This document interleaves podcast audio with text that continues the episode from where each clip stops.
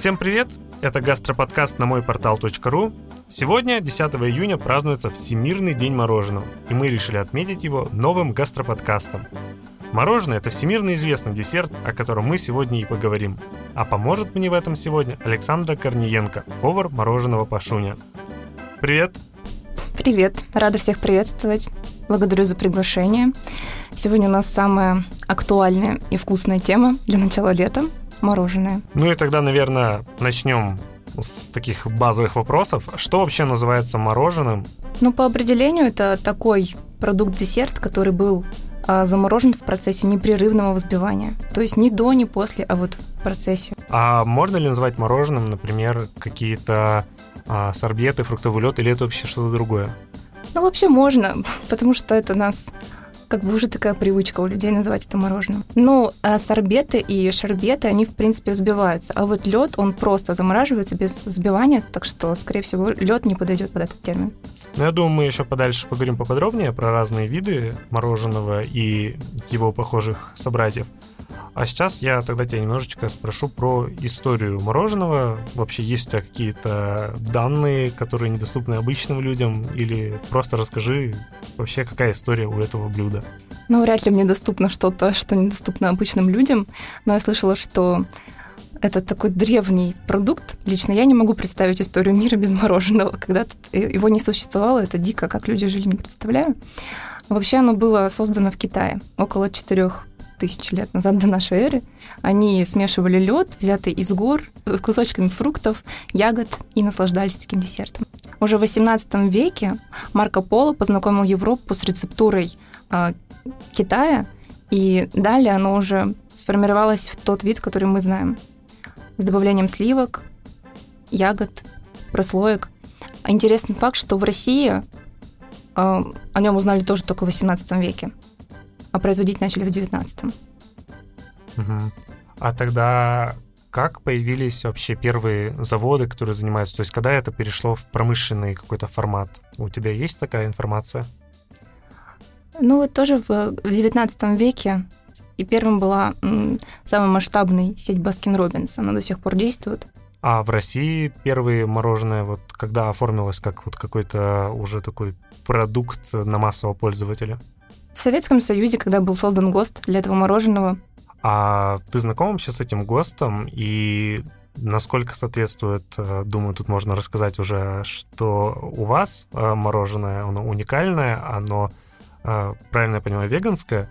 Насколько это соотносится вообще с стандартами ГОСТа? И расскажи о уникальности именно веганского мороженого. Наше мороженое вообще тяжело причислить к какому-то либо виду, потому что оно настолько уникальное, что его нельзя назвать ни сорбетом, ни пломбиром. Оно э, напоминает собой сливочное мороженое, но тем не менее оно создано на основе пюре банана, льняного масла – молотой зеленой гречки, и уже идет в зависимости от вкуса различные добавки. А, веганское оно потому, что в нем нет молока, в нем нет сливок. Некоторые удивляются, как может быть мороженое без а, сливок, а потом еще больше удивляются, когда они его попробуют. Какие бывают вообще разновидности мороженого в мире? А с какими знакома лично ты? А, пломбир, сорбеты, шербеты, а, эскимо, на палочке, в вафельке, в рожке, брикеты, сэндвичи. А сэндвич, мороженое, это что-то такое реально странное, как с, двумя печенюшками и прослойка мороженого.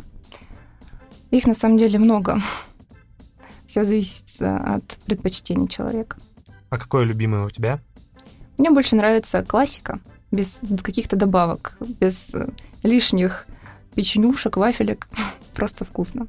Как вообще выбрать вкусное мороженое, придя, например, в магазин? На что нужно ориентироваться? На красивую обложку, на цену, на какие-то, может быть, в составе особые такие маркеры? Ну, это зависит от э, цели, которую преследует человек. Если он на традиционном питании, э, следует выбрать мороженое из натуральных сливок.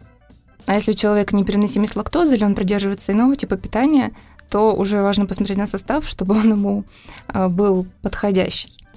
А вообще лучше не прислушиваться к каким-то советам продавцов, какое вкусно, невкусно, потому что на вкус и цвет товарища нет.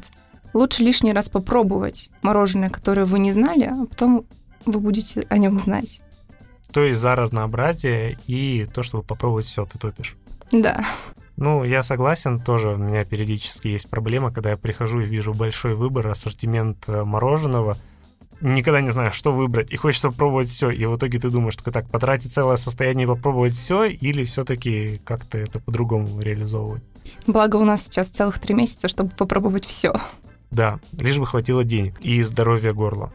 А, кстати говоря, насчет горла, как нам родители говорят, кушайте понемножечку, там, насколько это правдиво, насколько это помогает кушать понемножку, а не большими укусами с мороженым, и насколько реально заболеть, кушая мороженое. Но это действительно правда. Нужно все в меру. А сам факт того, что у многих, особенно у детей, после мороженого болит горло, обусловлено тем, что молочная продукция, она помогает воспалительным процессам. А в связи с этим, если у ребенка или там у взрослого постоянно болит горло, но хочется мороженого, можно немного мороженого без молока. Ну и я думаю, тут мы перейдем немножко к таким больше техническим вопросам. Расскажи, как вообще по этапам проходит этот процесс приготовления мороженого у вас в Пашуне? Основной ингредиент нашего мороженого – это цельные спелые бананы. А после закупки мы их тщательно проверяем на органолептические характеристики, и если они нам подходят, начинаем из них производство. А затем все ингредиенты у нас смешиваются в специальных агрегатах, качественно пюрируются, и уже затем переливаются во фризер, который мы можем встретить э, в кафе, из которого подают мягкое мороженое.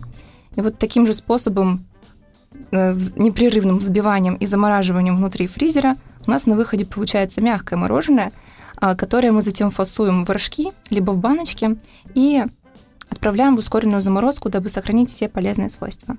А какие самые необычные вкусы мороженого есть у вас в линейке? И вообще какие ты видела, пробовала? Какие посоветуешь? В нашей линейке скорее самые популярные вкусы, такие как а, шоколадная, кокосовая, клюквенная, малиновая, апельсиновая. А, а из необычных, если не учитывать совсем неординарные виды, как у эскимосов из мяса и сала, э, я видела, я слышала о мороженом, а, тоже приготовленном таким же нетрадиционным способом, как у нас, на основе авокадо, тоже без молока и сливок. И они добавляют туда совершенно невероятные вещи. У них есть вкус, из авокадо и красного перца. Ну, у меня из таких, наверное, я хотел все мороженое с э, томатами и чесноком хотел попробовать. Я просто очень люблю вяленые томаты и люблю мороженое. И мне хотелось попробовать их просто сочетать. Тогда еще про некоторые разновидности мороженого спрошу, которые также часто где-то подаются. Вообще, ты знакома ли с их технологией и в чем их особенность сейчас попытаешься ответить? Что такое жареное мороженое и как оно делается?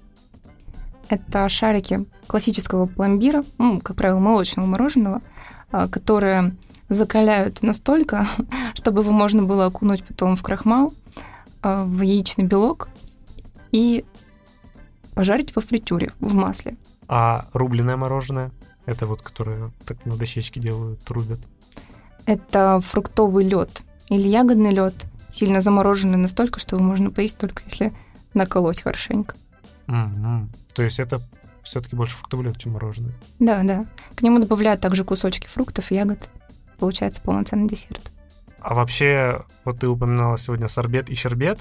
А можешь, пожалуйста, мне уточнить, что является чем? Просто я всегда думал, что щербет это вообще что-то не из разряда мороженого. Я видел только вот этот вот филевский э, щербет в магазинах. Но я всегда, когда читал про сорбет статью там на Википедии, я понимал, что то, что они продают, это сорбет. А щербет, мне казалось, что это какая-то восточная сладость, типа пахлавы, нет? Вообще почему-то вот эти три слова щербет, щербет, сорбет как бы соотносятся с одним и тем же. На самом деле нет. Я соглашусь с вами, что щербет — это восточная сладость, а мороженое — это сорбет и шербет. Они отличаются тем, что а, сорбет — это просто замороженное пюре взбитое, а шербет с добавлением сливок.